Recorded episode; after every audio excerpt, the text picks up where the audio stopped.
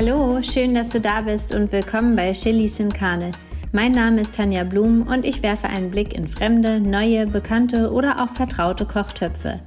Mit meinen Gästen schaue ich auch gerne über den veganen Tellerrand hinaus. Los geht's! Okay, ich habe gerade versucht zu singen, aber nope. Ich lasse es mal lieber. Schön, dass du da bist. Ich wollte singen It's Getting Hot in Here, ähm, aber ich lasse es. Ja, es wird nämlich tatsächlich heute hot, hot, hot. Zu Gast habe ich heute eine ganz wundervolle Frau. Wer das ist, erfährst du gleich. Wir sprechen auf jeden Fall über Themen, über die ich sonst nicht so spreche. Ein absoluter Tabubruch, Fragezeichen in meinem Podcast.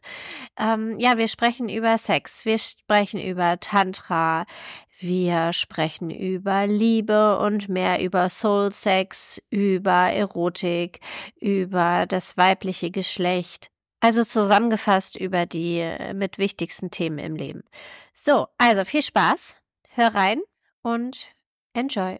Nicole Stuhl ist heute zu Gast und ich habe es gerade ähm, ein bisschen geübt auszusprechen, weil die Betonung ist, habe ich gerade gelernt, auf der ersten Silbe. Ein Intimacy Coach, Intimitätscoachin. Genau.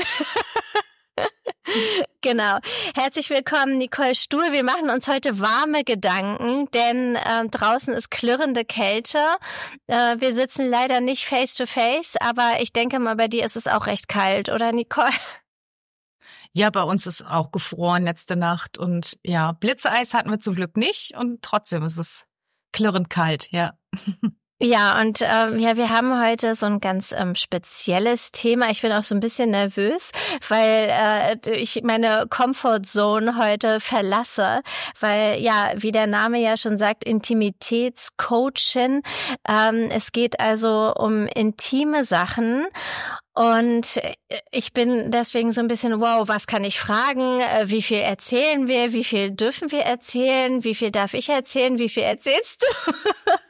Du musst mich da wahrscheinlich so ein bisschen an die Hand nehmen, Nicole. Aber ähm, erstmal zu deiner Geschichte. Wie, wie wird man Intimitätscoachin? Ja, ja, also spannend, äh, wie du das jetzt angeleitet hast, weil also tatsächlich ist es ja die natürlichste Sache der Welt. Also wir beide würden jetzt nicht miteinander hier sprechen im Podcast, wenn unsere Erzeuger keinen Sex gehabt hätten. Und trotzdem ist es so schuld- und schambehaftet und ja, man spricht nicht darüber im Allgemeinen, höchstens mit der besten Freundin, besten Freund, wie auch immer. Und ja, wie bin ich dazu gekommen? Also im Grunde habe ich viele, viele Jahre ähm, schon gecoacht und also ich habe angefangen mit mit Kindercoaching, Gedächtnistraining, Lerncoaching. Ach, wie spannend. Und ja. Und ähm, habe dann aber irgendwann festgestellt, das hat mich in, in dem, was ich erreichen wollte, nicht wachsen lassen, weil halt hauptsächlich die, die Kinder, die so in der Grundschule waren, dritte, Anfang vierte Klasse, wo die Eltern halt gerne wollten, dass sie auf eine weiterführende Schule kommen nach ihrer Wahl und die zu mir ins Coaching geschickt haben.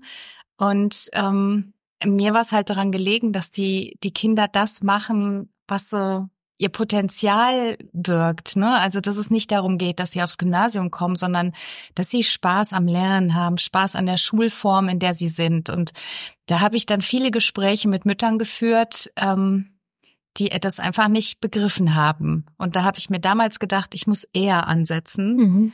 Und ähm, bin dann beim Paarcoaching gelandet, nachdem ich da ganz viele Ausbildungen gemacht habe.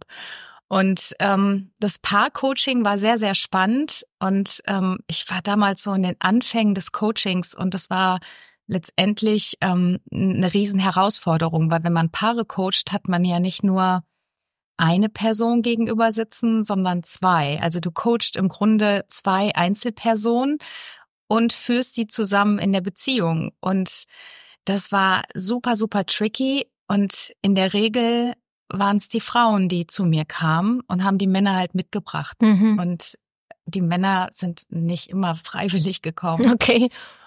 Und ähm, ja, da habe ich dann halt irgendwie wieder für mich gemerkt, okay, also mein Herz, ich bin ja selber eine Frau, schlägt mehr für die Frauen, weil die, die wollen sich aufmachen. Die haben dann irgendwann einfach, ja, so für sich entschieden, ich möchte was verändern. So soll es nicht bleiben, wie es gerade ist.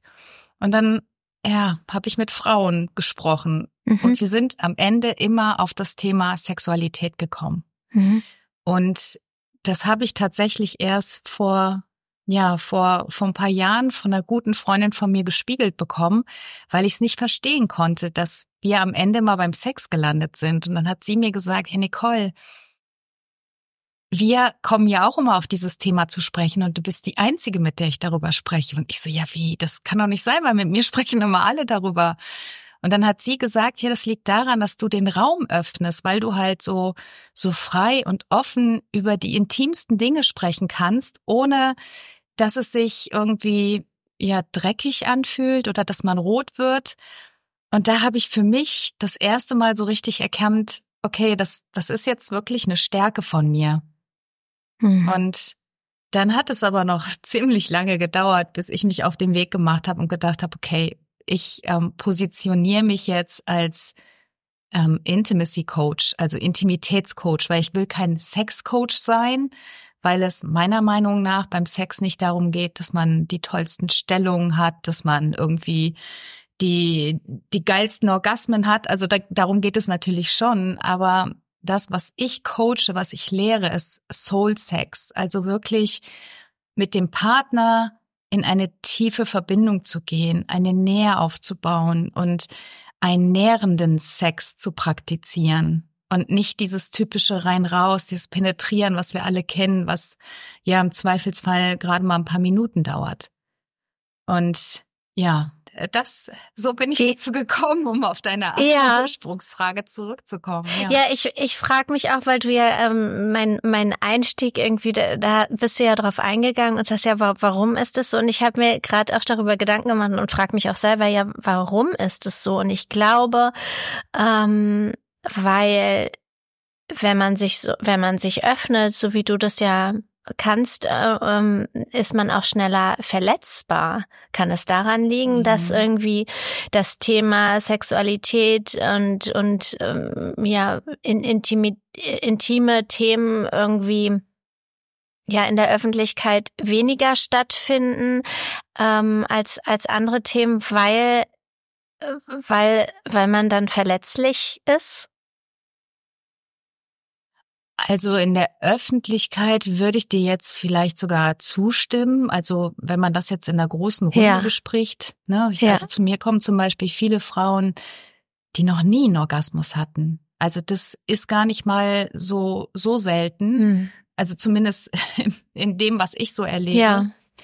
Und die gehen dann damit natürlich nicht hausieren, weil das würde sie ja irgendwie als ja, ja äh, doof dastehen mhm. lassen, sagen wir mal ganz einfach. Und trotzdem ist Aber das Thema ja so wichtig, weil äh, man, ich kann mir vorstellen, wenn man als Frau noch nie einen Orgasmus hatte, man fühlt sich so alleine und denkt, man, man ist damit alleine.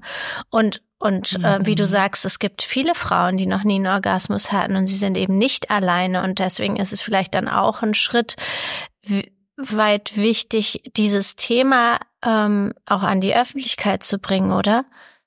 Ja, absolut, weil ähm, natürlich, wenn man damit über niemanden mit niemandem drüber sprechen mhm. kann und du hast deine beste Freundin, die dir immer wieder erzählt, was sie für einen heißen Sex hat, da erzählst du natürlich nicht, dass du selber noch nie einen Orgasmus hattest, mhm. weil da kann sie ja gar nicht mit umgehen und das würde dich dann irgendwie doof dastehen lassen. Und ja, die Frauen denken wirklich, sie sind alleine, dass es nur ihnen so geht und dass an ihnen irgendwas falsch ist. Und tatsächlich äh, stelle ich immer wieder fest, dass es meistens Frauen sind, die halt äh, tatsächlich in ihrer Prägung, in ihrer Sozialisierung, also so in der Kindheit, in der Ursprungsfamilie nie offen über Sexualität sprechen konnten, die vielleicht auch immer noch so erzogen worden sind, dass, dass sie sich nicht anfassen dürfen, ähm, dass, dass Sex etwas Schmutziges ist, dass es nur Nutten machen und dass es nicht schön ist. Hm. Und die haben sich auch selber noch nie wirklich ja selbstbefriedigt. Also die kennen ihren Körper nicht. Und ich spreche immer von dem Körper, der ist quasi wie ein Musikinstrument. Und den dürfen wir einfach zu spielen lernen. Also eine Gitarre nehme ich ja auch nicht in die Hand und spiele Songs wie Ed Sheeran. Da darf ich ja auch erstmal lernen, hm. wie bediene ich diese Gitarre und wie bekomme ich diese Klänge aus der Gitarre heraus. Und so ist es letztendlich auch mit dem Körper. Also du hast gerade eben gesagt, dass, dass man nicht darüber spricht, weil man dann verletzlich wird. Mhm. Ähm, ich habe darauf geantwortet, dass ich das so ähm, in der Öffentlichkeit würde ich das bejahen. Mhm. Nur in der Partnerschaft, ja. da ist es ja so wichtig, ja. dass du mit dem Partner oder der Partnerin darüber sprichst, wo du gerne berührt werden möchtest. Und das machen immer noch so wenige, weil ja, Sex und Scham ist halt so ähm, nicht so so schambehaftet und wir haben es einfach nicht gelernt, weder in der Schule noch sonst wo einfach offen darüber zu sprechen. Und es fängt damit an, dass wir erstmal vernünftige Bezeichnungen für unsere Geschlechtsteile haben. Ja, viele denken immer noch fälschlicherweise, dass äh, Scheide gleich Vagina ist. Mhm. Und das ist nicht so. Also erstmal sprechen wir von dem, bei, bei dem weiblichen Geschlechtsteil erstmal von der Vulva, also der sichtbare Bereich. Das ist die Vulva. Und allein in den Wörtern Schamhügel, Schamhaare, mhm. ähm, da, da, das sind ja Schamlippe, genau, oder ja, Lippen, genau. ja. Mhm. Ja, und das sind Wörter, die sind von Männern gewählt worden. Und das kommt aus dem religiösen Ja, krasse Wörter, halt, ja. Nicht? Ja. Ich habe mir da auch lange nie den Kopf drüber gemacht, weil es, man nimmt es so als gegeben hin. Ne? So ja. haben wir das gelernt, das ist die Scheide, das ist ähm, dein Schamhaar. Aber es impliziert quasi, dass es etwas ist, was du verbergen darfst. Und dann ist es natürlich klar, dass man dann im partnerschaftlichen Zusammenspiel einfach nicht offen und ehrlich darüber sprechen kann. Mhm. Ja, total spannend. Also ich, ähm, wie, wie du gerade sagst, äh, ich habe mir auch darüber noch nie Gedanken gemacht, wo, woher und warum das eigentlich so mhm. heißt, wie es heißt. Ähm, ich, ich würde gern da noch tiefer einsteigen. Ich habe mir auch äh, gerade eine Notiz gemacht. Aber bevor wir, weil wir haben jetzt gleich so ein Deep Dive gemacht, was auch total schön mhm. ist, aber mich würde noch einen Schritt zurück interessieren. Wie wie, wie, wie wird man das? Also wo hast du das gelernt? Ähm, sicherlich hast du ja auch irgendwie Mentor, Mentorin oder aus bestimmten mhm. Büchern. Wie hast du dir das angeeignet, dieses Wissen?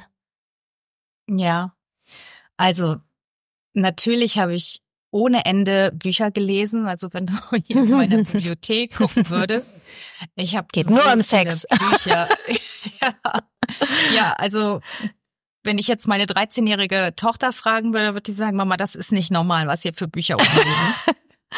Und ähm, mich hat das Thema eigentlich schon immer fasziniert und ich bin wirklich ähm, schon im, im frühen Kindesalter ähm, an Masturbation gekommen. Also da war ich noch nicht in der Grundschule. Da habe ich schon für mich eine Masturbationstechnik gehabt und ich wusste nicht, was ich da tue. Mir war nur dieses Gefühl, was ich damit ausgelöst habe, das war so bombastisch. Und mhm. ich habe aber schnell gemerkt, dass es etwas ist, was ich nicht so unbedingt. Ich bin mit zwei Brüdern groß geworden. Okay was ich vor denen machen kann und auch nicht vor meinen Eltern. Also das war mir schon irgendwie so latent bewusst, dass es etwas ist, was ich irgendwie so im Rückzug mache. Und ich habe das damals, ähm, mein Freundin, ja, vielleicht kennst du das auch noch, so das ist ja Kindergartenzeit, da macht man ja diese Rollenspiele. Mhm. Und dann habe ich denen meine Technik gezeigt und habe dann erzählt, ja, wenn du dich da so reibst, irgendwann hast du das Gefühl, du musst dann die Augen schließen und dann bist du im Himmel. Und die haben mich nur angeguckt, was redet die da? Und das, das war noch vor der Schulzeit. Ja. Wahnsinn. Ja. Okay. Krass. Ja, und so bin ich halt groß geworden. Für mich ist Ich meine, meine Tochter wird jetzt fünf, deswegen ich bin da gerade so, wow, das würde mich jetzt ein bisschen überfordern als Mutter. Ja, aber spa mega spannend, okay. Ja, aber das ist ja so natürlich. Ja, also natürlich, Babys natürlich. Sich ja schon. Ja. Die merken das ja auch ganz schnell. Ne? Also das habe ich bei meinen Töchtern gesehen und habe auch gedacht, boah, ist das spannend. Also selbst ähm, in der Windel hatten hatte meine Älteste, die hatte auch so eine Technik entwickelt, wo sie sich selber reibt. Mhm. Ne, die ist damit nicht zum Höhe, Höhepunkt gekommen und trotzdem, äh, gerade Kinder haben ja da noch so ein Gespür für. Und ja, Mhm. ich plaudere hier aus dem Nähkästchen, aber so war das. Und also ich habe halt wirklich ähm, ganz, ganz viele Bücher dann auch schon in meiner Kindheit gelesen und ich hatte meinen ersten Freund, mit dem ich dann auch intim geworden bin, mit 17 und Natürlich habe ich ganz viel darüber gelesen, dass das erste Mal wahrscheinlich sehr schmerzhaft ist, sehr blutig sein wird und dass es auf keinen Fall schön ist. Das Mhm. waren so das, was ich gelesen habe. Und der erste Sex mit meinem Freund, der war phänomenal. Also der war einfach richtig gut. Und dann habe ich gedacht, okay, aber es hat weder wehgetan, ähm, noch hat es geblutet. Und was, was ist denn verkehrt mit mir? Das hast du dich gefragt, was ist verkehrt mit? Oh Gott, wirklich wie traurig. Ich, also, ja, ja. Und ich bin da kein Einzelfall, weil ich habe auch im Coaching Frauen, die sagen so, "Ah, Nicole, also ich, ich brauche gar kein langes Vorspiel, aber mh, ich, das kann ja nicht normal sein. Und ne, also so denken wir halt, weil wir vom Außen immer andere Sachen irgendwie impliziert bekommen. Aber ich denke, dass es einfach unsere Natur ist. Und wenn wir dem nachgehen, diesem Impuls, weil wir sind ja alle sexuelle Wesen, diese Energie ist ja in uns. Dass, ja, dass das einfach eine erlernbare Kunst ist. mhm. Und ähm, ja, ich habe natürlich auch Ausbildungen gemacht. Ähm, in der Schweiz gibt's ähm, äh, super Institute, die halt ähm, Sexologen ausbilden.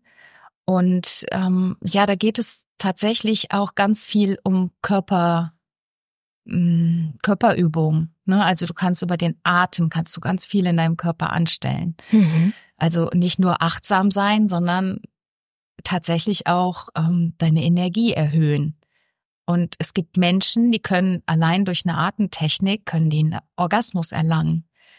Also es ist wirklich unglaublich, desto tiefer ich da einsteige, desto mehr glaube ich daran, dass ja, dass da noch so viel mehr möglich ist Mhm. für uns.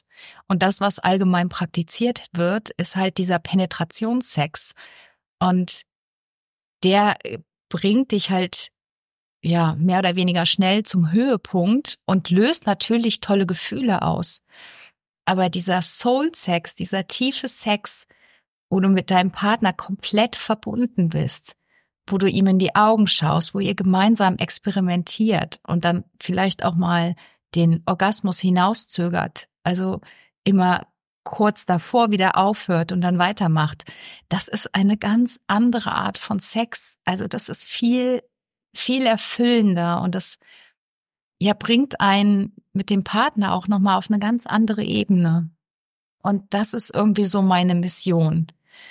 Und ja, da, dafür brenne ich und so erlebe ich das ja auch selber. Und erst wirklich jetzt im Laufe der Zeit in den ganzen Coachings, die ich gebe, höre ich, dass da so viele Menschen ein Thema mit haben. Eben weil sie trotz, trotzdem sie in einer Partnerschaft sind und in einer Beziehung leben und vermeintlich glücklich sind, sind sie über den Sex noch nicht so erfüllt. Hm. Ähm, kriegst du dann auch ähm, oftmals so zu hören, dass, äh, weiß nicht, nach Kindern oder wenn die Beziehung schon eine Weile geht, dass es dann halt äh, irgendwie weniger wird oder gar nicht mehr, irgendwie das so auf der Strecke bleibt, weil der Alltag und der ganze Stress einen einholt und ähm, Intimitäten irgendwie gar nicht mehr stattfinden? Und ist es dann so ein Garant dafür, dass die Beziehung scheitern wird? Mhm. Also ja klar, sobald Kinder da sind und äh, sich der Alltag so einschleicht, äh, nimmt der Sex bei den meisten Paaren ab. Ne? Mhm. Und also ich kann aus meiner Beziehung sprechen. Ähm, bei uns gab es auch mal Zeiten, wo wir weniger Sex hatten, aber wir waren immer in Kontakt trotzdem. Mhm. Und das ist ein großer Knackpunkt bei ganz vielen, weil wir sind ja heutzutage so eingespannt. Ne? Also die, die Frau als auch der Mann haben beide einen Fulltime-Job, dann gibt's dann auch Kinder. Und über die Kinder ergeben sich ganz viele Termine und irgendwann abends fallen alle müde ins Bett. Ja. Und dann fällt dem Paar ein, so, ach, da war doch noch was. Und ja, sollen wir jetzt noch Sex haben, aber eigentlich bin ich zu müde. Mhm. Und ja, das. Was macht man dann, aus die, wenn man das möchte, aus dieser Schraube wieder rauszukommen? Was, was rätst mhm. du da deinen Kundinnen oder ja? Also die Sexualität ist eine ganz wichtige Komponente für eine mhm. funktionierende Beziehung.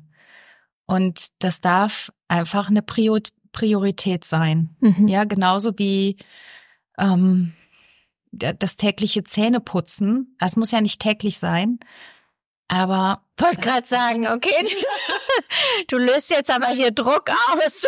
Nein, nein, nein, möchte ich überhaupt gar nicht. Es geht ja erstmal darum, die Verbindung zu halten. Mhm. Und es gibt so viele Möglichkeiten, wie man das machen kann, ja. Über zum Beispiel, wenn man dann abends müde im Bett ist, sich einfach kurz zu massieren, weil die Körperberührung ist ja das eigentlich Wichtige.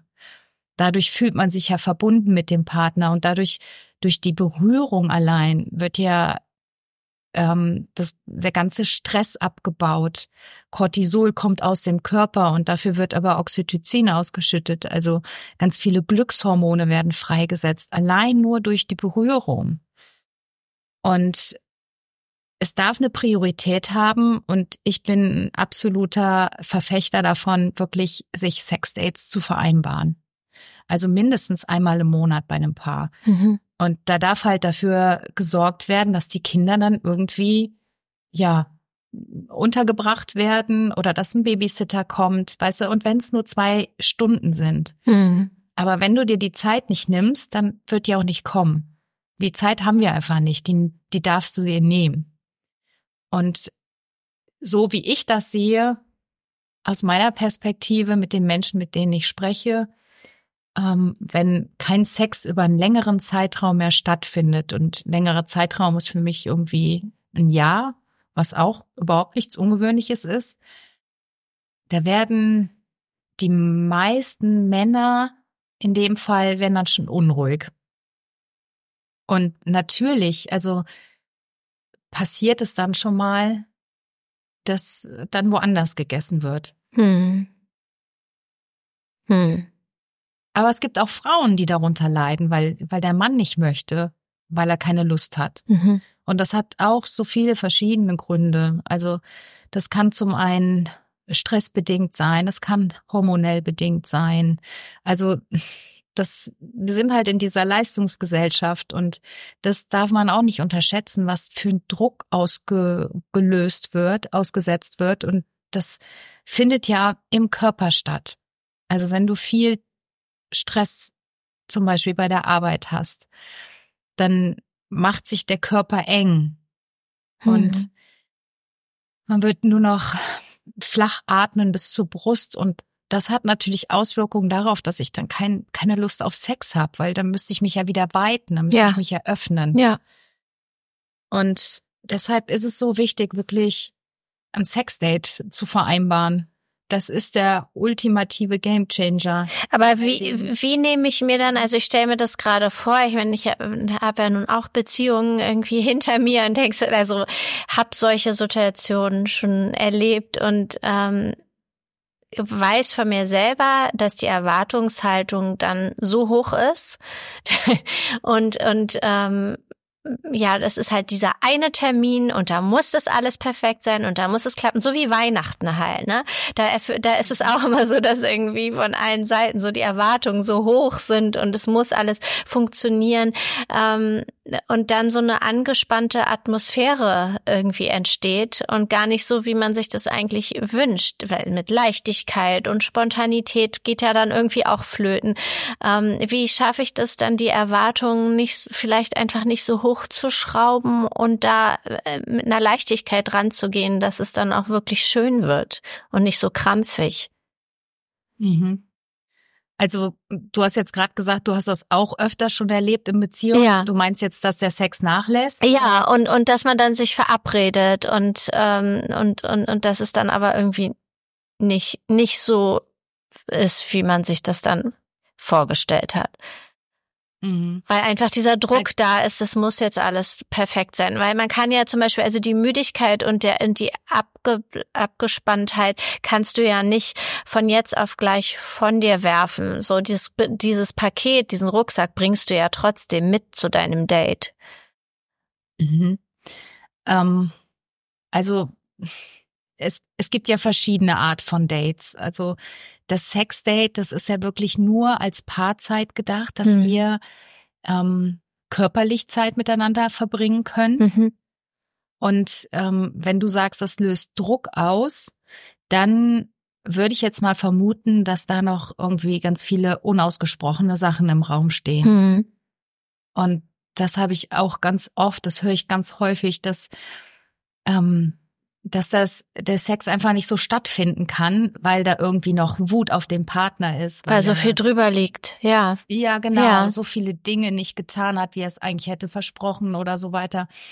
Und da ist es halt wichtig, im Vorfeld einfach mal offen zu kommunizieren, ja, zu reden. Ähm, was können wir verändern? Wie können wir da einen Weg für uns finden, dass wir einfach im Alltag auch ähm, es uns gegenseitig erleichtern? Wie, wie können wir Arbeiten verteilen? Wie können wir Aufgaben irgendwie umschiften? Und was bewegt dich? Also auch ne, so gerade so Themen, was gerade im Beruf passiert.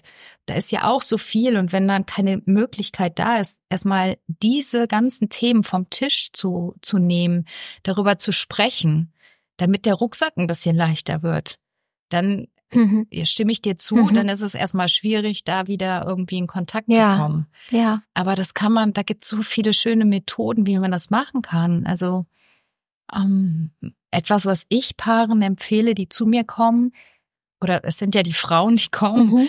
ähm, denen sage ich ja, okay, also dann nehmt euch die Zeit, erstmal darüber zu sprechen, aber dann darf dürfen alle anderen Störquellen erstmal ausgeschaltet sein, ja? Also die Kinder sind äh, im Idealfall im Bett. Ja. Handy, Fernseher, mhm. alles ist aus. Und ihr setzt euch gegenüber und schaut euch in die Augen und erzählt euch dann ja, von diesen wichtiger Punkt, ja. alltäglichen Geschichten. Und dabei könnte man ja trotzdem irgendwie die Hände massieren.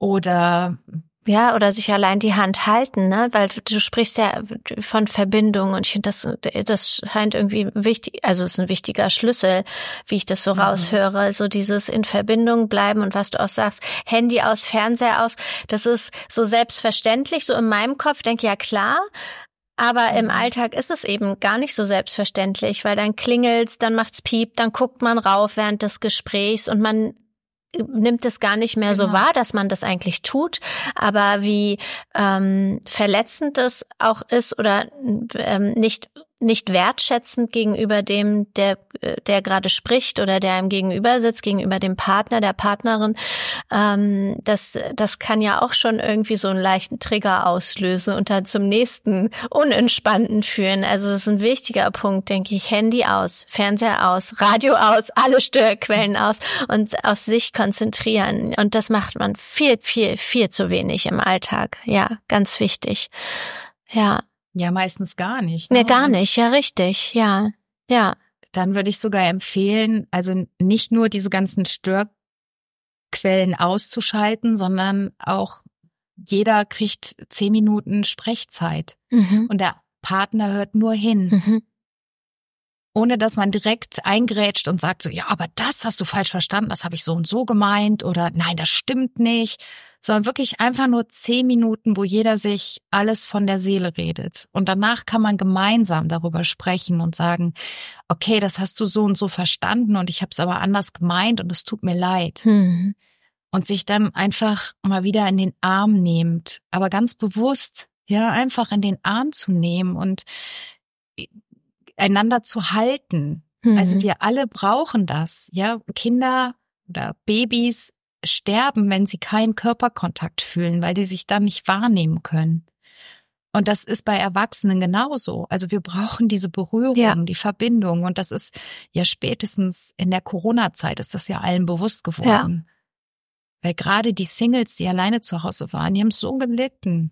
Mhm. Und also, ja, mir ist, mir liegt das einfach total am Herzen, dass die Menschen einfach aufwachen und verstehen, was letztendlich das Wichtigste im Leben ist. Hm. Weil am Ende wirst du nicht gefragt, ja, wie viel Millionen hast du denn gemacht und wie erfolgreich warst du, sondern da geht es wirklich nur darum, wie viel hast du geliebt und wie viel kostbare Momente hast du mit Menschen geteilt. Hm. Du hattest vorhin ähm, Beispiel genannt, ähm, ins, das Instrument äh, verglichen mit dem eigenen Körper, weil man das Instrument ja auch erst spielen, spielen lernen muss. Ähm, darf. Darf, ja.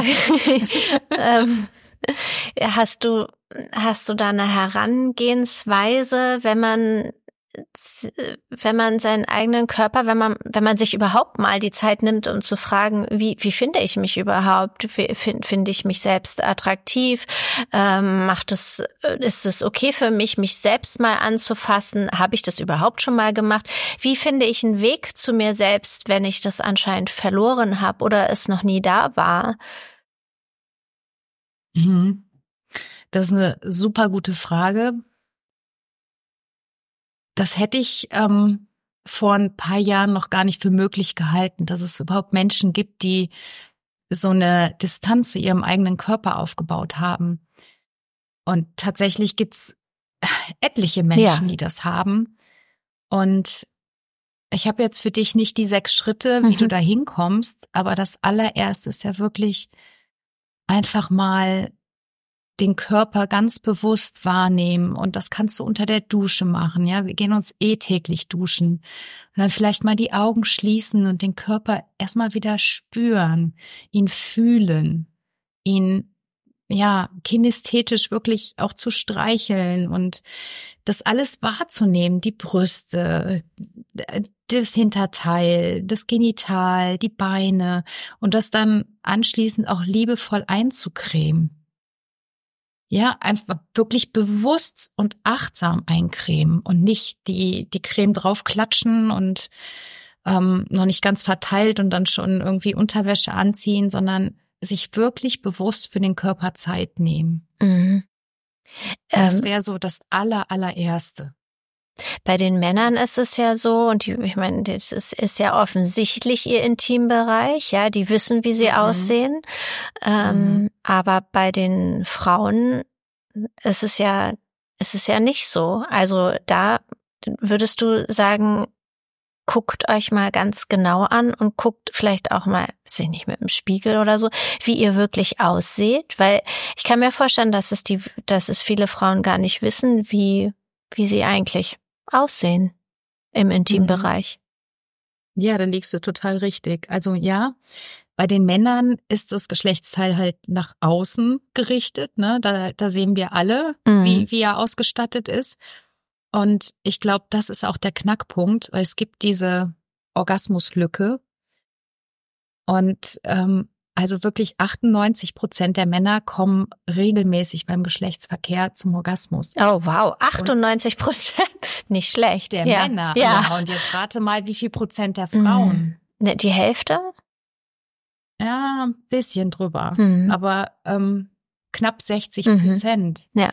Und das liegt daran, dass die Männer wirklich schon in der Kindheit, also so wie ich mit der Masturbation, bei den Jungs ist das ganz normal, die, die fassen sich halt an den Penis und die merken das halt ganz früh. Irgendwann haben die diesen diesen Orgasmusschlaf, ja, wo dann der Samenerguss mhm. stattfindet oder unter der Dusche. Also die erleben das tagtäglich und haben halt den Penis, das finde ich irgendwie so ein Multifunktionstool, ne, der ähm, damit onanieren sie, damit ähm, urinieren sie, damit penetrieren sie. und ja, die, die Vulva hat es halt nicht. Also, und es ist wirklich ja ein bisschen traurig, finde ich, dass, da so viel Charme drauf ist, weil die wenigsten Frauen wissen, wie sie untenrum aussehen. Mhm. Und deshalb danke, dass du es angesprochen hast. Dass ich hätte das jetzt wahrscheinlich vergessen. Also ähm, wirklich nehmt, nehmt euch einen Handspiegel und schaut euch dieses wunderschöne Geschlechtsteil an. Weil im Grunde ist es ja aufgebaut wie, wie eine Blüte. Durch die Vulvalippen und wenn die sich öffnen, das, also dann wird ja die Vagina quasi frei, ne? Mhm. Also der, der Tor zur Vagina, das ist ja letztendlich nur dieser Schlauch, die Vagina, die ja entweder den Penis einlädt oder als Geburtskanal genutzt wird. Mhm. Und ja, ist einfach wunderschön. Und ähm, da denken ja auch so viele Frauen, dass sie nicht schön sind, dass es anders aussieht als das, was sie vielleicht mal in einem Porno gesehen haben. Mhm. Und diese Frauen sind aber zum größten Teil alle operiert. Also die Vulva ist genauso einzigartig wie der Fingerabdruck. Jede Vulva ist anders. Was wurde da also operiert? Entschuldige, ich habe gerade einen Schreck bekommen. Was? Jetzt komme ich total ja. hier aus dem Moospot. Was, was wird denn da jetzt operiert? Die Brüste, okay, der Po habe ich auch schon gehört, aber der Intimbereich, die. Ja, ja, das ist gerade ähm, total en vogue die, die Schamlippen entweder komplett zu entfernen wow. oder zu verkürzen. Ja, oh. das ist der Wahnsinn. Wirklich, okay. ja, ich kriege da auch Gänsehaut, hm. wenn ich das höre.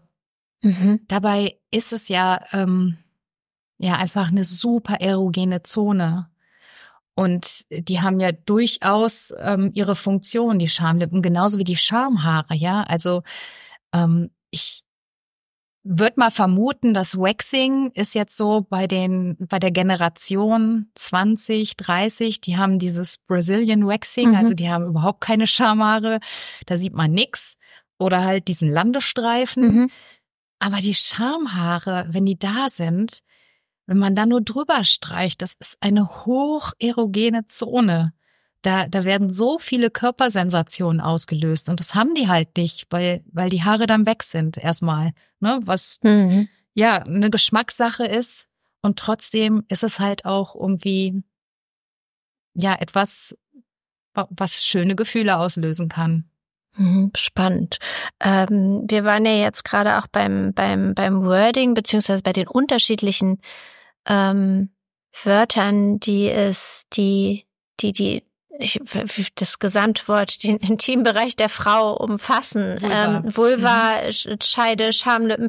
Ähm, ich bin gerade so in der Situation, und da warst du ja sicherlich auch, als deine Kinder noch kleiner waren, wie bringe ich meiner Tochter ähm, oder auch meinem Sohn ähm, das, das Richtige bei? Weil äh, ich muss sagen, so aus dem Umfeld wird da viel das verniedlicht mit Muschi, Mumu und ich, also ja. ich persönlich krieg da ein zu viel. Ich mag das überhaupt nicht, weil ich so das Gefühl habe, das wird so nicht, ich kann das gar nicht so beschreiben, so ins Lächerliche oder so, so, so, so ab, auch ein Stück weit abwertend. Ähm, und ich bringe meiner Tochter halt diese unterschiedlichen Wörter bei, die den ganzen Intimbereich umfassen. Und ich sage immer, das ist die Scheide und das ist, heißt Vulva und, und sie zählt dann immer auf, wie man das alles nennen kann, aber sie sagt halt auch mhm. meine Mumu. Ähm, mhm. Wie ist da dein Gefühl zu? Ähm ja. Also ich bin überhaupt kein Fan davon, diese Verniedlichung ja. zu benutzen. Ne, da ist der Wow-Wow und mhm. Tuma dat Meerei. Ähm, oder auch Piepmatz also, beim beim beim Jungen, ja, oder Pullermann oder so. Ich finde, also ist nicht nicht nur jetzt nicht nur jetzt für Mädchen, sondern genauso auch für Jungs diese Verniedlichung, ja. Mhm. Nee. Also ich bin auch einfach der Meinung, den Kindern direkt die richtigen Namen beizubringen. Ja. Und ihnen aber auch, also jetzt deiner Tochter zum Beispiel, würde ich auch sagen, dass ähm, die Vulva ihr eigener Bereich ist und mhm. dass ja, dass die Klitoris letztendlich ganz, ganz viele schöne Gefühle auslösen kann. Mhm. Und äh, das aber dann einfach erstmal stehen lassen. Ne? Also du musst ihr jetzt nicht zeigen, wie sie sich da selber verwöhnen kann. Nur ähm, gib ihr einfach die Namen mit, und sag ihr, dass es was Wunderschönes ist. Und dann sieht sie ja auch an ihrem Bruder, dass der einen Penis hat und dass er ganz anders aussieht. Und das ist ja, finde ich, so der Idealfall, wenn sie dann schon ne, beide sehen, okay, so sieht also ein Mädchen aus und so sieht ein Junge aus. Mhm. Dann haben sie dann nicht so eine, ähm, ja, wie soll ich sagen, so eine Angst vor, Ja, wenn sie das erste Mal einem fremden Jungen gegenüberstehen. Ja. Ich, ähm, aber es ist auch schon mal gut zu hören, dass du auch sagst, so diese Verniedlichungsform, die ähm, würdest du jetzt nicht äh, begrüßen, ähm, weil ich habe damit auch so meine meine Probleme, damit umzugehen. Und ähm, ich bring's meinen Kindern also richtig in Anführungsstrichen bei und ja, würde mich freuen, wenn wenn das auch wenn wenn zum Beispiel auch die die Kita oder andere Eltern das ähm, so übernehmen würden und ja, da nicht ja, aber irgendwie. das kannst du ja nicht beeinflussen. nee, kann ich nicht beeinflussen, Ja genau. Dich. Ja, Und deshalb, also wenn du das im richtigen Namen benennst, dann sind sie den anderen Ja. Kindern ja auch schon einen Riesenschritt Mhm. weiter. ja, ja, Und es braucht ja immer so einen Vorreiter, so einen Wegbereiter. Und wenn sie dann irgendwann den anderen Kindern im Kindergarten erzählen, so, ja, das nennt sich aber Penis und ich habe Penis und du hast nur so ein Lulu, also, hm, ja, ist ja komisch. Also, ne, dann wird sich das ja automatisch fortsetzen. ja. Ähm, du hattest äh, auch, das habe ich mir auch notiert, du hattest vorhin nochmal äh, oder darüber gesprochen, ein Gespräch mit dem Partner und dass man da auch ruhig dem Partner sagen soll, ähm, wie es sich für einen gut anfühlt oder wie man es gerne möchte. Ähm, wie finde ich denn raus, was ich gerne möchte? Was ist denn, wenn ich das noch gar nicht weiß? Ja, da sind wir wieder bei dem Instrument, ne? Mhm. bei dem eigenen Körper. Also, wir kommen ja ohne Gebrauchsanleitung auf diese Welt. Ja, Und- schade eigentlich. ja, und das ist ja so individuell. Also jeder hat andere Vorlieben. Und da gilt es halt wirklich erstmal herauszufinden, okay, was gefällt dir denn? Mhm. Und ähm, gerade bei Frauen, eben weil das Geschle- Geschlechtsteil inneliegend ist und wenn sie dann diesen Handspiegel in der Hand haben und sich dann anschließend einfach berühren und streicheln und selbst verwöhnen, dann bekommt man ja so allmählich ein Gefühl für den Körper. Und da herauszufinden, so ja, wo finde ich es denn besonders schön? Und es muss ja nicht nur am Geschlechtsteil sein, ja, es können ja auch die Brüste sein, die Brustwarzen, äh, der Hals, das Dekolleté, also all diese hocherogenen Zonen. Und dann dem Partner natürlich zeigen, wie er das machen darf, auch ne, mit welchem Druck, ähm, wie möchte ich denn da berührt werden. Und ja, das ist so wichtig. Der, der eigene Körper ist erstmal das Instrument, was jeder beherrschen darf. Also wenn ich mir das jetzt praktisch vorstelle und ich irgendwie meinem Partner dann, ähm, während wir schon intim sind, irgendwie sage, nee, mehr da und nee, mehr hier. Und mehr, verunsichert es dich den Partner oder würdest du sagen, sprecht vorher darüber? Gibt es da irgendwie so, wo, wo du sagst, so ist es, so würdest du das empfehlen, damit es nicht irgendwie dann, ähm, ja, nicht mehr so ich, es klingt irgendwie dann nicht mehr so romantisch, wenn ich dann so eine Gebrauchsanweisung mitgebe. Hast du da einen Tipp? Ja, wie romantisch findest du das denn, wenn du ein neues Elektrogerät kaufst und dann davor stehst und du hast dir die Gebrauchsanleitung nicht durchgelesen? Also da hast du ja wahrscheinlich auch nicht. Also vorher weiß, sprechen.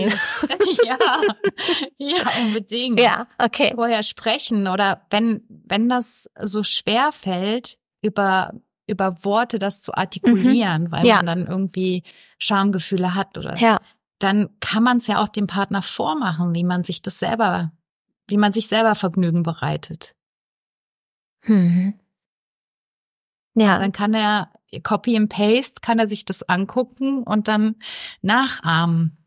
Er kann ja, also du würdest dir ja selber die die Chance zu einem richtig richtig guten Sex nehmen, wenn du das nicht machst, weil dann bist du ja hm, muss sich mit dem zufrieden geben, was er dann macht.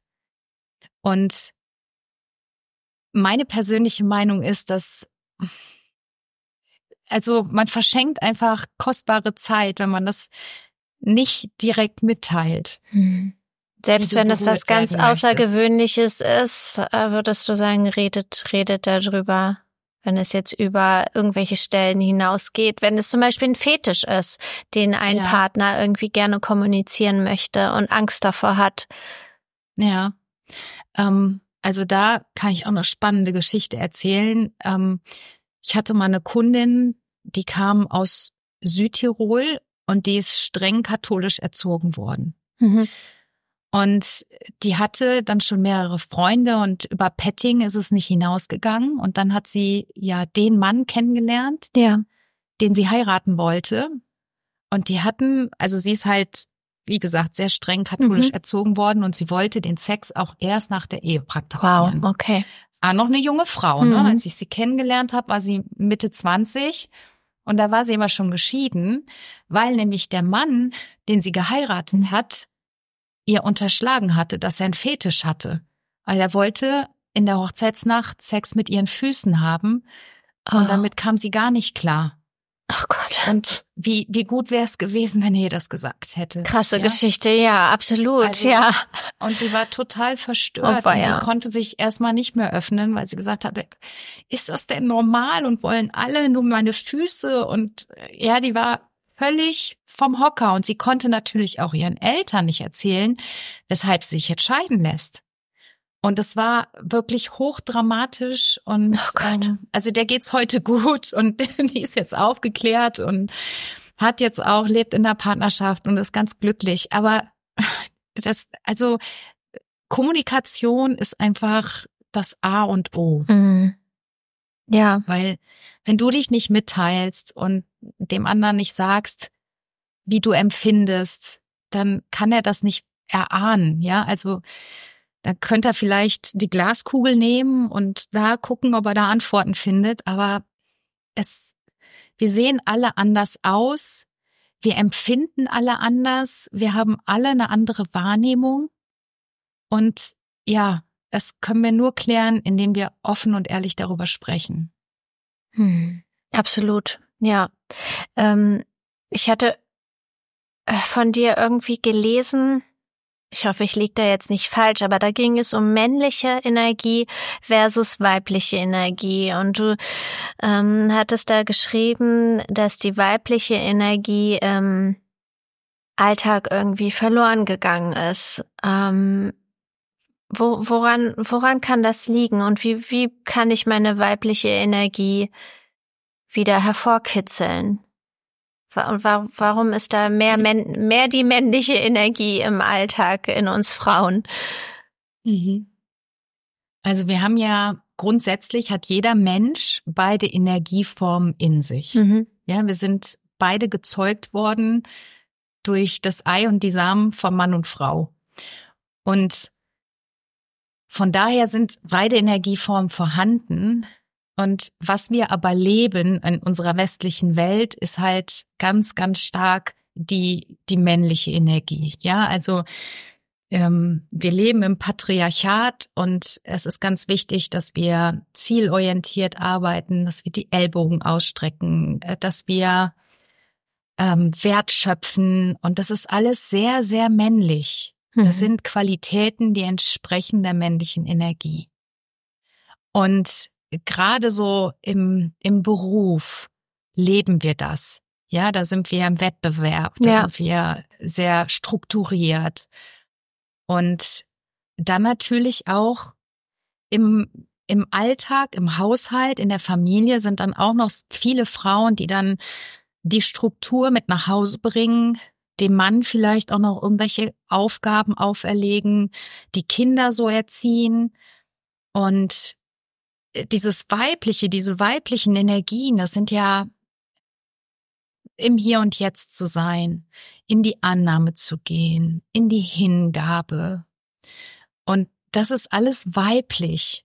Und das hat in, in unserer Welt, so wie wir das vom Außen gespiegelt bekommen, im Patriarchat, hat das überhaupt keinen Wert. Weil, ne, damit ja. leisten wir ja nichts quasi. Mhm. Also keinen Beitrag. Und das ist aber so wichtig, einfach, ja, um ausgeglichen zu sein, um dich wohlzufühlen. Ne, auch, also Yoga zum Beispiel, das ist ja total weiblich, weil einmal durch die Bewegung, durch die Atemtechniken, die gemacht werden, durch Meditation, Entspannung, all das ist weiblich und das wird ja so sehr gebraucht. Also die Menschen, die im Burnout landen, die haben alle fast keine weiblichen Energien in sich oder leben die nicht. Und da gilt es halt, eine Balance zu schaffen. Und das ist so wichtig. Mhm.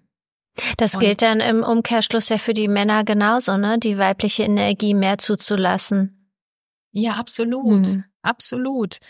Und in der Vergangenheit haben sie das halt von der Frau bekommen. Die war zu Hause, die hat sich ähm, ja um um den Haushalt gekümmert und der Mann kam nach Hause und alles war fertig.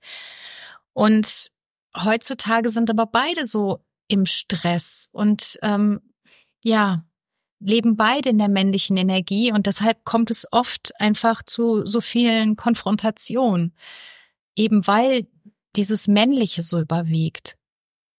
Und was da hilft, ist einfach wirklich regelmäßig zu meditieren, um wieder ja ganz losgelöst zu sein, im Hier und Jetzt anzukommen.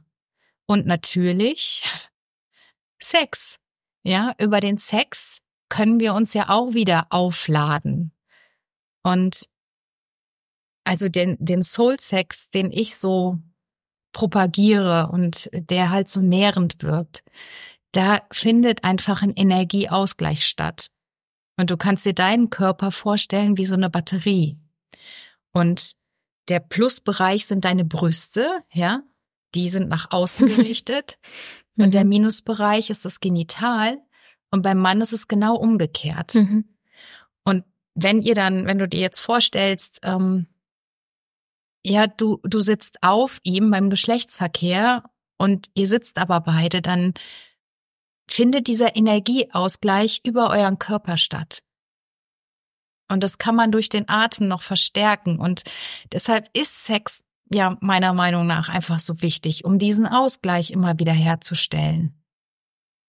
Ähm, wenn du von Soul Sex sprichst, dann äh, verbinde ich das immer mit einer Partnerschaft um gegenseitigem Vertrauen, ähm, weil mhm. das irgendwie ja auch eine Grundlage ist, um sich sicherlich so fallen zu lassen, wie ja, wie es wirklich dann auch schön ist. Aber wie wie ist das dann für Single-Frauen? Wie wie wie finden die dann zu ihrem? Das funktioniert da nicht wirklich, oder? Mit einem Mann, den man vielleicht noch nicht so lange kennt oder mit sich selber? Also es, Entschuldigung. Wie gesagt, wir haben ja beide Energieformen in uns und das funktioniert natürlich auch immer ähm, im Solo-Sex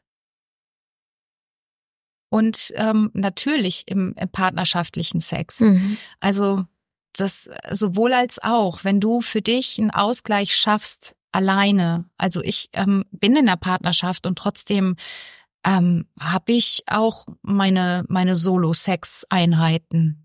Einfach, wenn ich merke, okay, ich möchte mich jetzt einfach ein bisschen entspannen. Ich möchte mich wieder gut in meinem Körper fühlen. Ja, über über Tanz, über Masturbation, über ähm, Meditation, kannst du in deine weibliche Energie kommen hm. und dafür einen Ausgleich sorgen. Beantwortet das deine Frage? Ja, ja, ich, ähm, ich, ich denke, dass, dass man sich selber, wenn das noch nicht so funktioniert, ähm, Zeit geben muss, habe ich gerade gedacht. Weil auch das ist ja ein Prozess. Das ist genauso wie bei einer Ernährungsumstellung, wenn man irgendwie noch nicht so den Weg gefunden hat. Ähm, so ist es sicherlich auch beim, beim Sex und den eigenen Körper kennenlernen, dass man sich da Zeit gibt. Das sprich, nach einmal meditieren wird es vielleicht noch nicht so klappen, wie man sich das vorstellt. So, ich habe jetzt die komplette Verbindung und ähm, fühle alles das, worüber wir so gesprochen haben. Ich denke, es ist halt ein ja ein, ein Weg und manchmal vielleicht auch ein langer Weg, der sich aber lohnt. Ja, total. Also wenn, wenn du mich jetzt als Beispiel, hm. Beispiel nimmst, ich habe in meiner frühesten Kindheit habe ich halt angefangen, ähm, ja, zu masturbieren, mich zu verwöhnen. Und von daher habe ich da wirklich schon jahrzehntelange Praxis und Frauen, die dann jetzt erst damit starten, die, die brauchen halt, es ist wie Marathon, halt ein bisschen Übung. Mhm. Aber irgendwann merken sie, irgendwann kommt der, ja, der Game Changer. Und dann spüren sie das. Und das ist so schön. Und also ich, ich habe eine Ecstatic Body Journey aufgenommen, eben für diese Frauen, die ihren Körper noch nicht wirklich wahrnehmen können, die da vielleicht noch Probleme haben, zum Höhepunkt zu kommen. Einfach um diese Erfahrung mal zu haben, wie es sich anfühlt, habe ich, ja, das ist eine Art Motivation, mhm. also Meditation und ja nicht wirklich Masturbation, aber dass, dass sie dieses Gefühl bekommen, dass diese Körpersensationen ausgelöst werden. Das ist in deinem, in deinem Kurs oder wofür, wofür Nee, das ist ähm, das äh, völlig losgelöst von irgendeinem okay. Kurs. Kann man das ähm, auf meiner Seite finden. Ich kann ja auch gerne den Link schicken. Ja, schick mir den Link, dann nehme ich den auf. Das ist ja sicherlich spannend für viele. ja, also das hätte ich mir damals gewünscht ja. als Kind und Verständnis dafür zu bekommen, was in meinem Körper vor sich geht. Und ich, ich habe es noch nicht gefunden, sowas in der Form. Also es gibt ja jede Menge Trancen und mhm. Meditationen, aber so auf den Körper heruntergebrochen, so eine Körperreise, eine sinnliche Körperreise. Und ja, den eigenen Körper irgendwie wahrzunehmen und erotisch wahrzunehmen. Das ähm, habe ich tatsächlich noch nicht gefunden und da kam mir irgendwann die Idee, das möchte ich gerne ähm, in die Welt hinausbringen. Ach, voll Einfach, schön. Weil ich mit so vielen Frauen spreche, die mir sagen, dass sie bestimmte Körperteile gar nicht mehr wahrnehmen, mhm. dass sie mhm. die nicht mehr spüren können. Einfach um denen da, ja, die an die Hand zu führen, an die Hand zu nehmen und da einen Weg aufzuzeigen, wie es wieder möglich ist. Super schön. Würdest du, würdest du sagen, dass man auch ruhig irgendwie, also das Mann klingt auch immer so, dass Frau ähm, mhm sich auch ruhig mal irgendwie bestimmte Spielzeuge oder so anschaffen sollte, um das einfach mal auszuprobieren. Also ich erinnere mich zum Beispiel an einen, da war ich, ich glaube Anfang 20, da hatte eine Freundin mal eingeladen zu einer Sextoy-Party, keine Ahnung, ob sowas noch gibt, wie so eine Tupperware-Party, nur mit so Spielzeug. Und da, das war wirklich irgendwie also klar, das äh, manchmal ist, geht's dann in die alberne Richtung, aber trotzdem lockert es ja auf und man probiert so aus, man fässt mal so ein paar Sachen an und äh, man durfte auch so ein paar Gels irgendwie direkt ausprobieren und mal auf Toilette gehen und so das da einreiben und dann kribbelt's vielleicht und so so, so ganz abgefahrene Sachen. Ähm, mhm. Wie wie stehst du selbst dazu? Ich finde das toll. Ich finde alles toll, was äh, zur sexuellen Bildung beiträgt. Mhm. Also wenn dann Frauen und äh, ja, in, in so einer Sisterhood zusammensitzen und äh, sich darüber austauschen und sagen, boah, mit dem Spielzeug habe ich die tollsten Orgasmen und das kann ich dir empfehlen oder verwende mal dieses und jenes Produkt, finde ich fantastisch. Mhm. Also das ist ja auch das, wonach ich strebe, was ich mir so sehr wünschen würde, dass die Frauen wieder in den Austausch gehen und alles, was da mit zusammenhängt, was dazu führt, finde ich fantastisch. Redest du mit deinen Töchtern über sowas oder ist das noch irgendwie, also, ist es ja, unangenehm mit der eigenen, ja, also ich, es ist wirklich, ich, also ich würde mit meiner Mutter nicht über sowas sprechen. Also ich frage mich gerade, ob meine Tochter mit mir darüber sprechen würde. Ich habe keine Ahnung. Ja. Ja. Also ich habe mit meiner Mutter auch nie darüber gesprochen. Also ne, war überhaupt mache ich denen auch keinen Vorwurf draus. Die haben das halt selber nicht erfahren. Ja, die waren Nachkriegskinder. Das konnten die mit ihren Eltern nicht besprechen und das konnten die auch so nicht weitergeben. Und ich weiß aber, als ich meiner Mutter damals gesagt habe, Mama, ich arbeite jetzt mit Paaren, da hat sie mich angeguckt und hat gesagt, ja, Niki, du glaubst gar nicht, wie viel Frustrierte es gibt. und ich spreche für eine Freundin. ja, genau.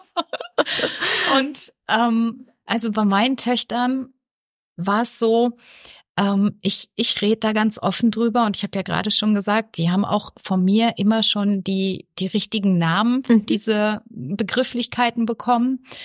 Und ich habe mit denen, mit beiden, die ähm, die erste Periode, die haben wir gefeiert. Oh ja, das habe ich auch. Ja, mit meiner Mutter. Sie, schön. Ja, das ist schön, ne? Ja. Einfach, weil ich habe das nicht so erfahren. Ich war damals ähm, in der siebten Klasse, wir waren im Skiurlaub und ich hatte mm. eine Jugoslawin auf dem Zimmer und meine beste Freundin und die Jugoslawin hat gesagt, oh, du hast deine Periode, dann darfst du jetzt nicht mehr duschen, kannst du nicht mehr schwanger werden. Und ich habe gedacht, was? Was? Oh Gott. Und meine Freundin hat dann gesagt, zum Quatsch, das stimmt nicht. Und hier, das ist ein Tampon und das, stell dir das vor, das wäre ein Flugzeug und das fliegt jetzt in, dein, in deine Scheide. Und ich so, okay. ja, und ähm, von daher war das für mich irgendwie so, das wollte ich einfach feiern. Mhm mit denen und denen klar machen, was jetzt in ihrem Körper vor sich geht. Ich habe das genau erklärt und dass sie jetzt quasi Frau sind. Ja. Also wenn es zum Geschlechtsverkehr kommt, weil jetzt die Eier reifen, ähm, dass sie dann schwanger werden können und wie schön das ist und dass es ähm, etwas ganz Natürliches ist und habe mit denen auch also bei meiner Ältesten, die hat halt öfter schon mal Krämpfe mit der Atemtechniken geübt, um diese Krämpfe halt quasi hm. abzuschwächen. Und ähm, ich habe ihnen immer gesagt, dass ich für alle Fragen da bin, dass sie mich nur Fragen brauchen. Das ist bis jetzt noch nicht in Anspruch genommen worden. Hm. Und ich muss aber dazu sagen, ich, also die haben sechs Jahre Altersunterschied. Die älteste ist 19, die jüngste ist 13 und ähm, bei der 13-Jährigen ist Sex noch kein Thema. Aber sie sieht natürlich, was, ja, was hier für Bücher rumliegen. Ja, ne? ja. Und räumt immer auf. Also sie hat einen besten Freund, der kommt ab und zu, also ist ein Kumpelfreund. Und ähm, dann wird alles weggestellt. Nein. Wie im Wohnzimmerbereich. Ach, das ist ja unangenehm. Ach krass. Ja, ja, total. Mhm. Okay. Und mein Büro ist im Gartenzimmer. Hier ist aber gleichzeitig auch noch ähm, ja eine große Couch und ein Fernseher, wo diese Spielkonsolen dran sind. Und ähm, im Rahmen der Ausbildung hatte ich hier auch ganz viele. Also ich habe ja auch eine Ausbildung selber erstellt. Also ich bin Dozentin quasi für andere Intimacy Coaches. Mhm. Und dann hatte ich hier ganz viele Exponate, also einen Penis und eine Vulva und das hat sie alles in so eine Kiste reingetan. und wollte ja nicht, dass es Freunde sehen und das kann ich auch nachvollziehen. Mit 13 Jahren, da mhm. würde sie dann wahrscheinlich in der Schule aufgezogen werden. So, mhm. boah. Ja. Bei der Mutter von Malva, da stehen solche Sachen auf dem mhm. Tisch und ja, also die, mh, mm, die weiß, was, was ich mache. Die kennen auch beide meinen Podcast. Sie würden den nie hören. Mhm. Oder ja, zumindest kriege ich mhm. das nicht mit. Ja. Und finden das auch uncool, oh. wenn Freunde von denen auf mein Insta-Profil kommen oder okay. TikTok. Also ja, die muss ich alle sperren. Okay. Und das kann ich auch nachvollziehen. Ja. Ja. ja. Ach, spannend. Hm. Ähm, du hast ja von, von, von Büchern gesprochen und auch ja von deinem Podcast. Also dein, äh, sag nochmal den Namen von deinem Podcast, den führe ich dann auch in den Shownotes auf. Und was, was für Themen behandelst du da? Ähm, ja, der Podcast heißt Liebe, Sex and More. Mhm. Und äh, da geht's ja um alle Themen rund um die Sexualität äh, oder natürlich auch Liebe. Ne? Mhm. Also, ist ja ein breites Thema. Wöchentlich kommst du raus, oder? Genau, ja. jeden Sonntag ja. geht eine Folge online. Ja. Mhm. Und ähm, gibt es Bücher, die du empfiehlst, wo du sagst, also ähm, zum Thema hm, Selbstliebe, Weiblichkeit oder auch zum Thema Orgasmus, gibt es da irgendwie so, wo du sagst, das ist, das ist hier das Meisterwerk, das würde ich auf jeden Fall jeder Frau empfehlen. Hm. Oh ja, ich. Nicole guckt gerade in ihrem so Bücherschrank. Ja, wirklich. Ja. Hast du es gehört, die sich ja, der genau. gedreht hat? Ach, ich habe so, so viele tolle Bücher und ich würde jetzt nicht so das eine sagen, das ist so, so super, dass es irgendwie der Einstieg ist und das muss jeder gelesen haben. Ähm, Oder eins, was dich besonders ge gecatcht hat. Ja, also ich lese gerade zum zweiten Mal Mhm. das Buch, ähm, ja, das liegt jetzt leider nicht hier unten, aber Tantra von ähm, Osho? Margot, nee, nicht von Osho, nee, nee, von Margot Anand. Mhm. Also ist eine Französin, das spricht sich wahrscheinlich Anand oder so. Mhm. Und ach, das ist einfach ein fantastisches Buch. Das finde ich richtig gut. Das kann ich wirklich ans Herz legen, weil da geht's um das Ganzheitliche. Wenn du sagst Tantra, en- entschuldige, dass ich dich unterbreche, Mhm. weil ich glaube, für viele ähm, HörerInnen ist vielleicht Tantra ja ein Begriff, aber nicht wirklich ähm, äh, fassbar. Was, was ist Tantra? Kannst du das kurz umschreiben? Ja, das ist eine gute Frage. Also die meisten denken da wahrscheinlich direkt an das Kamasutra, Ja, genau. aber An irgendwelche verrückten Stellungen. Mhm. Ja, letztendlich ist es, glaube ich, eine, eine Lebensphilosophie, wie man Sex praktiziert. Und im Tantra geht's halt wirklich wie, ja, ein bisschen wie in der Meditation um die Achtsamkeit, den eigenen Körper immer wieder wahrnehmen und das dann halt auch mit dem Partner so erleben. Weil dieser Penetrationssex, den wir so kennen, das ist ja nicht wirklich, also das ist nicht der Sex, den der im, im Tantra gelehrt wird. Mhm. Weil da gibt's maximal ein kurzes Vorspiel und dann rein raus und dann, wenn, wenn die Frau Glück hat, kommt sie zum Höhepunkt, wenn nicht, geht sie leer aus. Aber beim Tantra geht es ja um, um diese körperliche Vereinigung, um die Verbindung und um, um Lust und Spaß am, am Sex. Also so würde ich tatsächlich Tantra definieren. Ja. Ja, ich werde in das Buch mal reinschauen. Ich werde es auf jeden Fall in den Show Notes aufführen.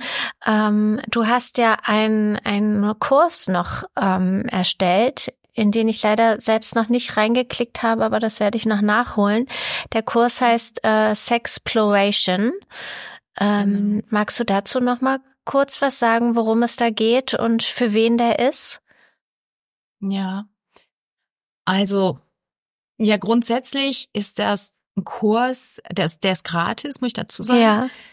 Und das ist so quasi der Einstieg für Paare, die in der Beziehung sind. Kann aber auch jede Singlefrau sich angucken, einfach um vorab zu wissen, ähm, wie bekomme ich wieder ein, ein schöneres, wie kommen wir die wieder aus dieser Alltagslücke raus und kommen uns wieder näher. Ne, weil, also da haben wir ja auch Ja, vorhin drüber Genau. gesprochen, Ja. dass das ja bei vielen Paaren der Fall ist. Und da erkläre ich erstmal grundsätzlich, wieso das so passiert und was man, was es für Lösungen gibt, um da rauszukommen. Hm. Und das ist quasi, ja, ne, ein, ein Kurs mit, weiß jetzt gar nicht genau, sechs oder sieben Videos, wo ich das Ganze nochmal ganz knackig erkläre und ja, ich hoffe, dass ich damit ganz vielen Paaren irgendwie einen neuen, neuen Impulse geben kann, um die Beziehung wieder aufleben zu lassen und wieder schöneren, erfüllteren Sex zu haben. Aber man könnte jetzt zusätzlich noch bei dir auch ähm, eins zu eins Coaching buchen oder wie, wie, wie kann man dich erreichen? Wie, wie funktioniert das genau, wenn man Bedarf hat und gerne Ja. zu dir möchte? Also das Einfachste wäre tatsächlich über meinen Insta-Kanal und ähm, eins zu eins Coachings biete ich immer mal wieder an Mhm.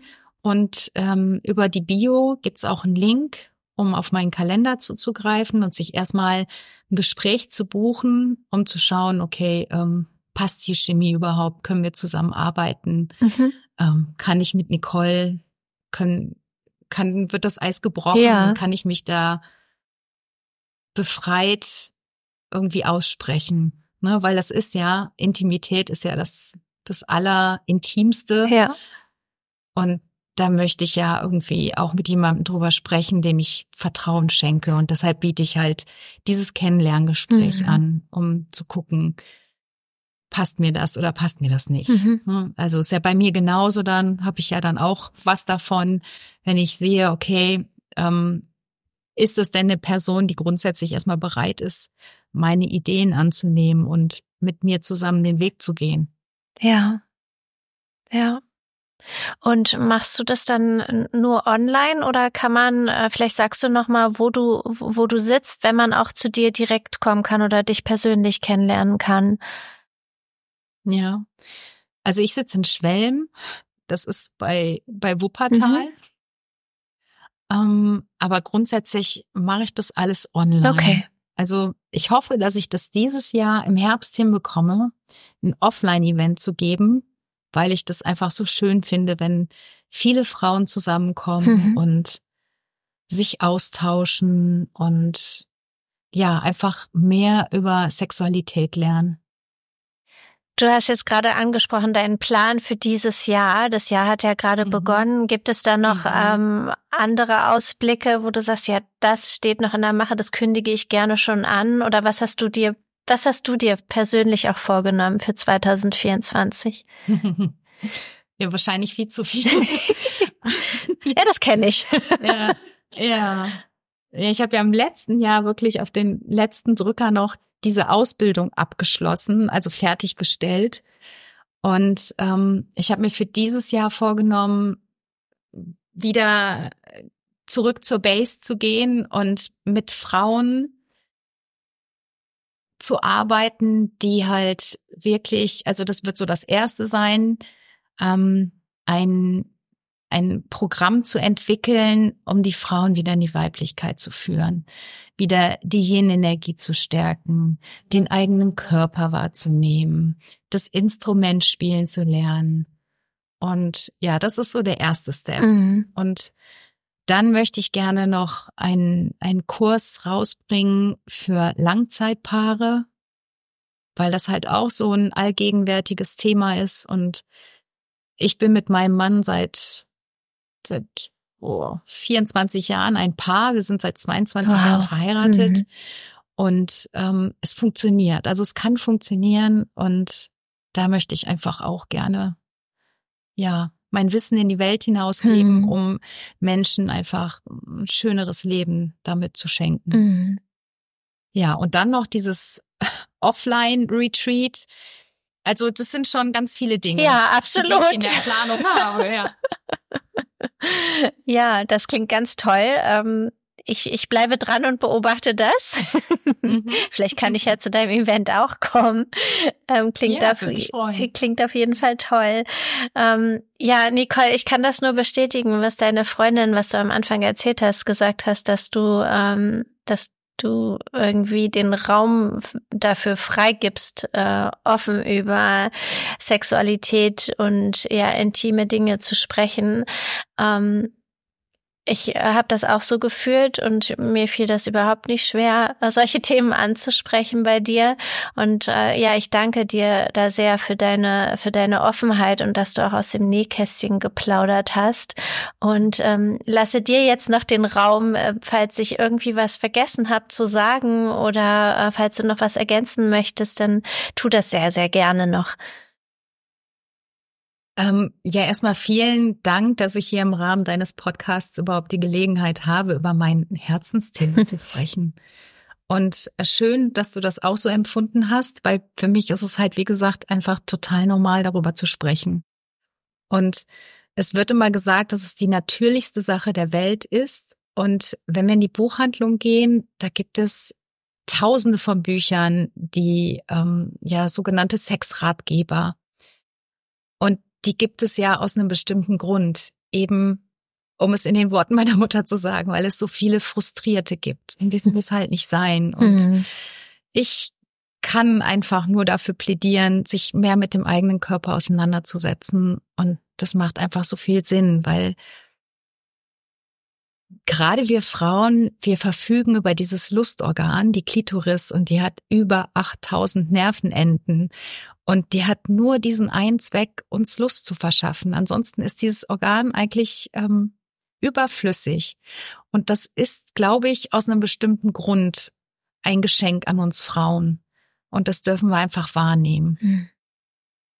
Oh, was für schöne abschließende Worte. Da möchte ich jetzt ja, gar nichts mehr zu sagen. ähm, wunder, wunderschöner Abschluss. Vielen, vielen Dank, Super Nicole. Schön.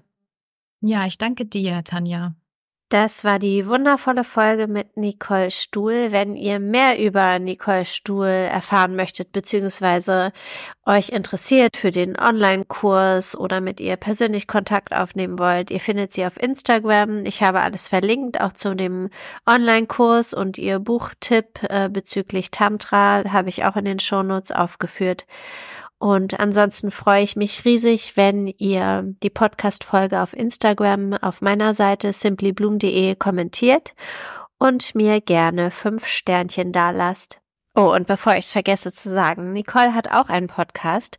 Da könnt ihr ja mal reinhören. Da geht es natürlich um die Themen, die wir gerade besprochen haben.